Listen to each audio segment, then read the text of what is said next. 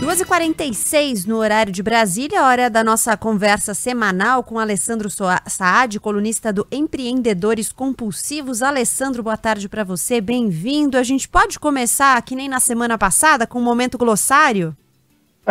pode sim, pode sim. Para ficar mais fácil chegar no ponto da nossa história, você pode contar para a gente o que é One Stop Shop?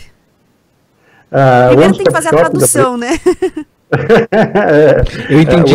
É, é algo para assim, passar, passou, comprou, levou assim bem rápido? Me parece isso? É. é quase isso, Sandro. Na verdade, o One Stop Shop, ou compra numa única parada, né? É um conceito onde as empresas tentam oferecer o máximo de soluções complementares no único ponto. Então, às vezes você vai num lugar que você tem que abastecer você pode calibrar o pneu, trocar o óleo, trocar a pastilha, a, a, a palheta do limpador de para-brisa. Tal. Então, se você consegue parar num lugar e fazer todas as, as, as funcionalidades de uma manutenção ou de uma compra, sem precisar ir para um outro estabelecimento comercial, eles chamam isso de one-stop shop. Você compra tudo numa única parada. Você não precisa passar no supermercado, depois no açougue, depois na padaria e assim vai. Muito bem. E quem é que está querendo virar o One Stop Shop? É, bom, quem está querendo construir uma solução dessa, Gabriela, é a Stone, essa empresa de meios de pagamento, também conhecida como Maquininha Verde. É, eles têm feito recorrentemente aquisições, compras de outras empresas para complementar o seu portfólio. Então, a Stone hoje tem próximo de 530 mil clientes, 500, 530 mil é, empreendedores e microempreendedores que utilizam a sua solução para receber dos clientes os pagamentos. E ela acabou de comprar a Lynx, que é uma empresa que produz software de gestão. Então, o, o principal produto da Lynx é, é um, um aplicativo, um software que controla o dia a dia da loja, de uma pequena loja. Então, a ideia deles é que você consiga ter tudo isso integrado. Você consegue, por exemplo, gerenciar o que a loja está comprando e vendendo, então ela controla o estoque, a emissão das notas fiscais e tal, e automaticamente faria ou fará a integração com as máquinas da Stone. Mas o apetite deles é maior ainda, o, o Sandro e Gabriela. Eles já compraram, antes desse, dessa compra, a Vita, que é uma empresa de, de telemedicina, e a M Labs, que é uma empresa de marketing digital. Então, o que eles estão querendo e buscando é ser a principal solução de serviços para os empreendedores de pequeno porte. A MLabs cuidaria do marketing digital, venda pelas redes sociais, impulsionamento pelo é, é, Google e, e, outras redes, e a Vita seria para cuidar dos colaboradores é, que trabalham para esses empreendedores. Alessandro, eu queria juntar um pouco o cenário que a gente vive hoje, tá todo mundo falando do tal do novo normal. O varejo eletrônico cresce absurdamente, cresceu muito durante a pandemia, pelo menos em diversos setores.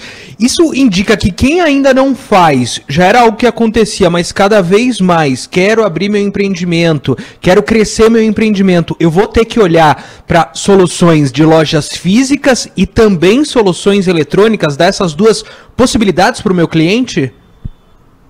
Ah, para te responder, eu preciso voltar para o momento como é que chama, Gabriela? glossário. Momento glossário. É, tem um, um, termo de marketing que chama omnichannel, né, que seria uma tradução livre de canal único. Né, que, que é mais ou menos o seguinte: você tem uma presença em todos os possíveis pontos de contato com o seu cliente. Então você tem que, ah, se ele, se ele para ah, nas lojas para comprar, você tem que ter loja física ou você tem que ter o seu produto sendo vendido em alguma loja física. Se ele prefere a compra virtual, você tem que ter uma lojinha para que ele possa comprar online.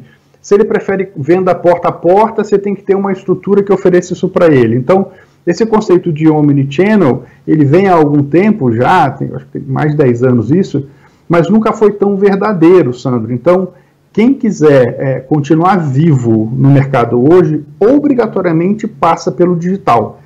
É, eu não saberia prever quais são os outros canais, com certeza surgirão outros de outras formas.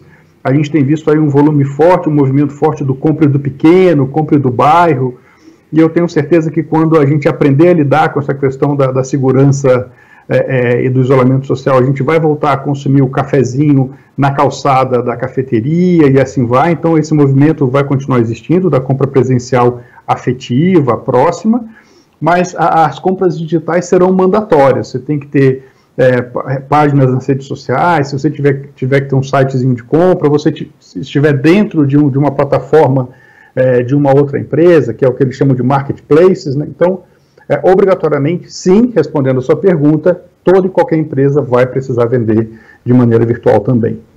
Muito bem.